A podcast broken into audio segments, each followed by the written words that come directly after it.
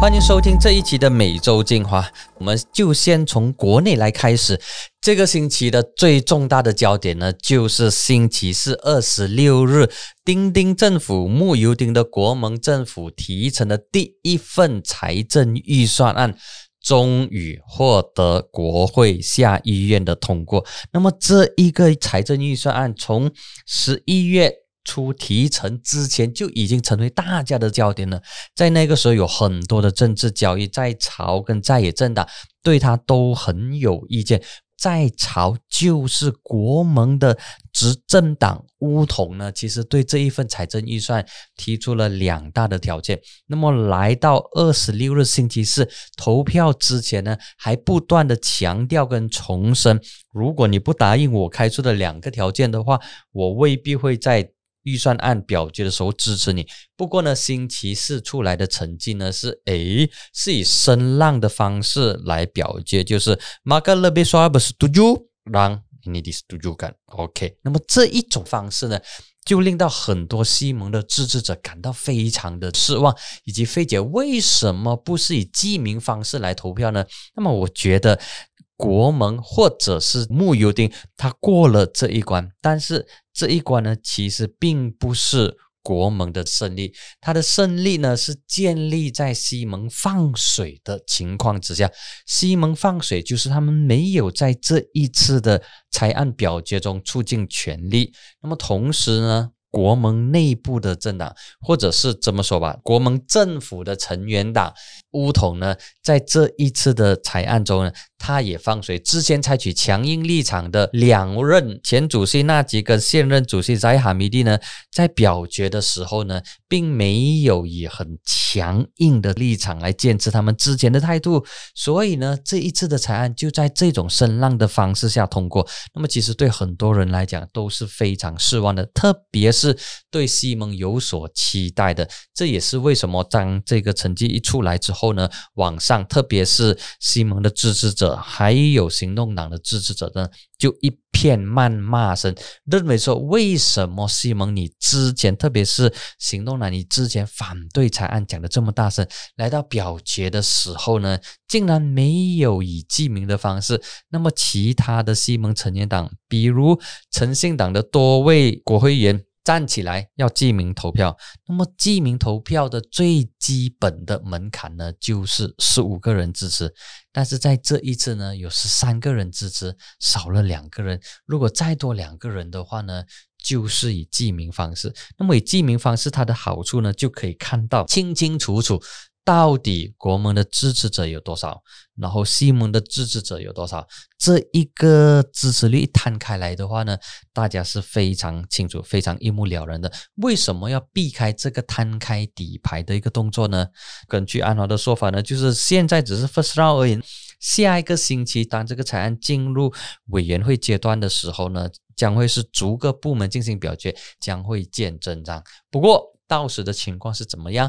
我们到现在为止还不得而知。只不过现在的民众、西蒙支持者对这个裁案的声浪方式表决是非常的失望，所以这个呢是本周最大的一个新闻。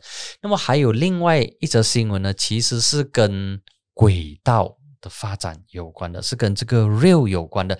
那么 Free Malaysia Today FMT 呢，他在几天前他就有一篇的独家报道，他就说。HSR 就是龙兴高铁 High Speed Rail，它的这个终站呢将会设在新山，而不是在新加坡。那么，如果这篇报道属实的话呢，那么我想龙兴高铁就不应该再叫龙兴高铁了，就叫马来西亚高铁吧，因为它是从吉隆坡到新山，并不是从吉隆坡到新加坡。那么，到截至这一个内容准备的过程呢，是星期四。那么还没有看到交通部或者是马来西亚政府针对这个课题有最新的一个进展。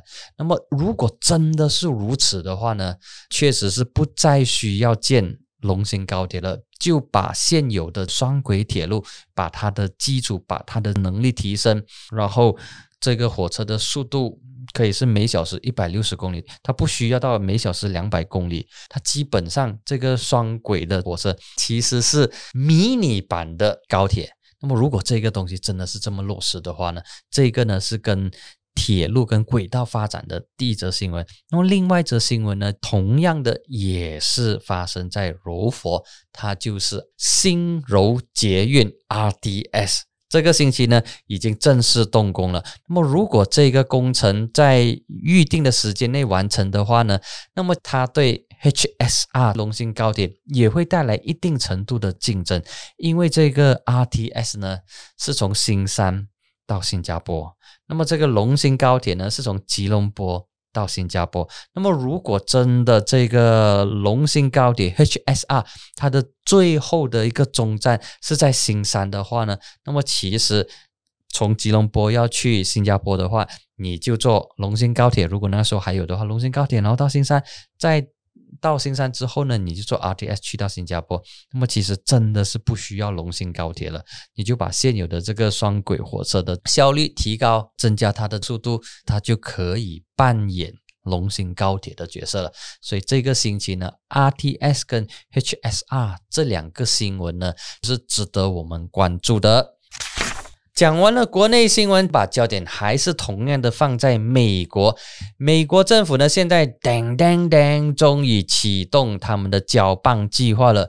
十一月二十三号，美国总务署的署长他就发出信件，告知总统当选人拜登，特朗普政府准备展开正式的交接程序。这一封信函呢，其实是等于确认了。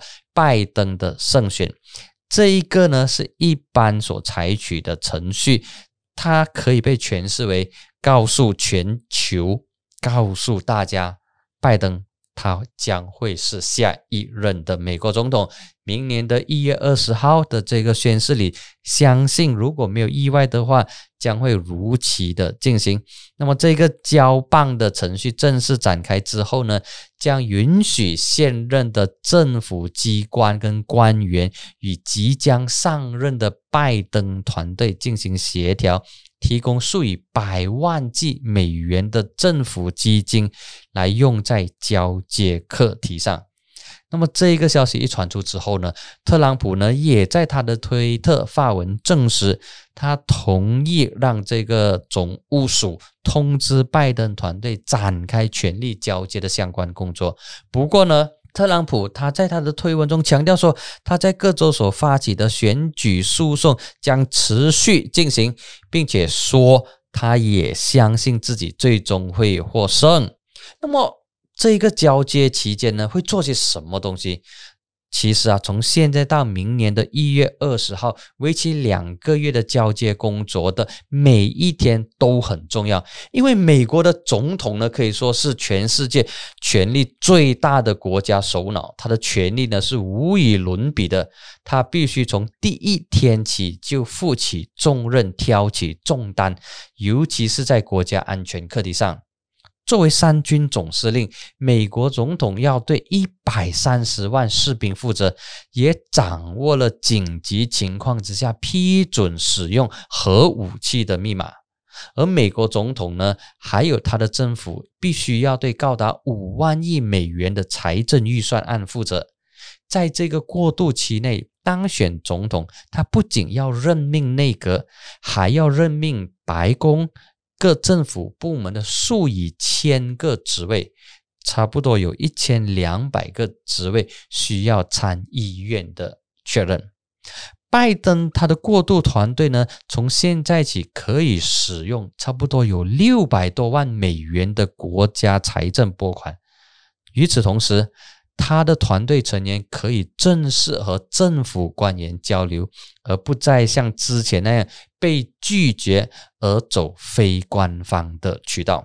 那么接下来大家关注的呢，就是拜登的团队到底有哪一些人物，他的一些关键职位是由谁来担任？接下来的瞩目焦点呢，就落在拜登的内阁由谁来组成。完整的内阁名单呢，将会在十二月一日星期二公布。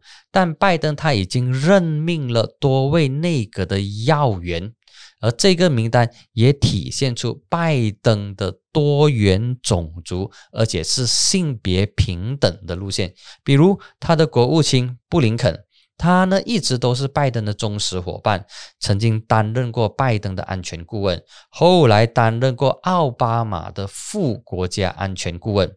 那么他的气候特使 John Kerry，他担任了二十年的参议员。二零零四年的时候，他在总统大选中输给了小布什。这个呢，就是美国方面的重点了。